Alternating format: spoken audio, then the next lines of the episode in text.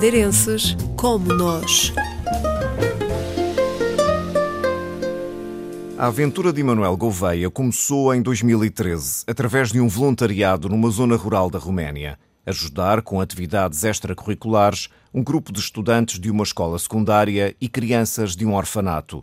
No início, foram apenas nove meses. A partida era para ser só uma passagem eh, durante o voluntariado. Entretanto, com a experiência do voluntariado, com a conexão criada com as pessoas da Terra, e mais precisamente com umas crianças que estavam num orfanato. Isso depois motivou o regresso. Emanuel sentiu que o projeto precisava de continuidade. Isso fez com que eu e um outro português também fazia parte do projeto, o Joel, tentássemos criar uma organização, uma ONG, para dar seguimento ao trabalho iniciado no voluntariado e continuar o trabalho iniciado com o voluntariado com estas crianças do orfanato.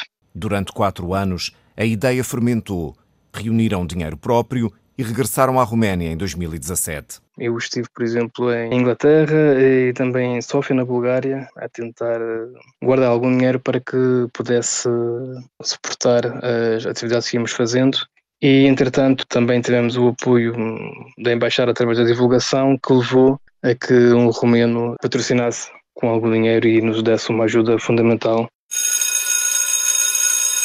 a ideia era continuar esse trabalho com as atividades e criar também possibilidades para que os miúdos do orfanato, as crianças do orfanato, continuassem a estudar e a ter os apoios necessários para isso, porque normalmente o que acontece é que eles, quando fazem 18 anos, deixam o orfanato, ou seja, uma vez que normalmente não continuam a estudar, são obrigados, digamos assim, a abandonar o orfanato e regressar aos seus lares que não deverão ter as condições necessárias para lhes dar um bom suporte de vida e nós tentamos criar as, as condições para que eles pudessem continuar a estudar através de várias atividades de apoio escolar, mais precisamente algumas explicações nas matérias em que tinham mais dificuldades. A Concha, assim se chama a organização não governamental, tocou corações. Apesar de parecer que somos nós que estamos a, a dar, muitas vezes nós recebemos muito mais das próprias crianças, das pessoas com quem estamos a ajudar, pequenas lições de vida, pequenos testemunhos, pequenos gestos que nos marcam e nos mostram que a simplicidade, por vezes, ou quase sempre, é o mais importante.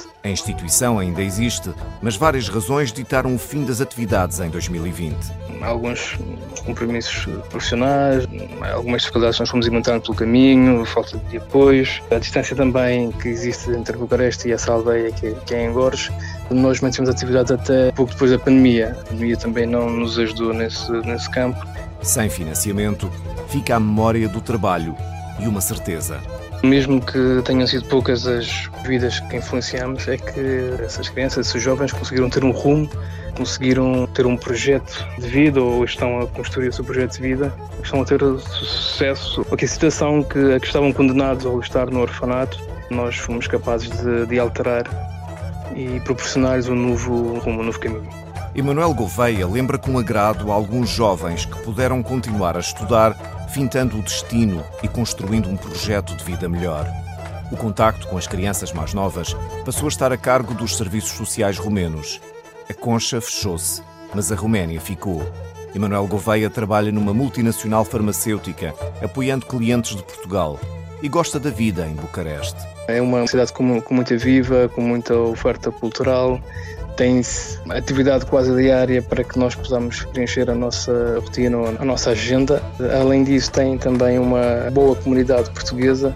Estou também inserido aqui num clube de futebol orientado por, por, portugueses. Competimos na Liga 5, apesar de ser um clube gerido por portugueses, tem pessoas de todo lado, é multicultural e isso ajuda também. Este madeirense considera que não é difícil viver na Roménia. Encontrei um povo extremamente acolhedor que gosta de conhecer e integrar o estrangeiro.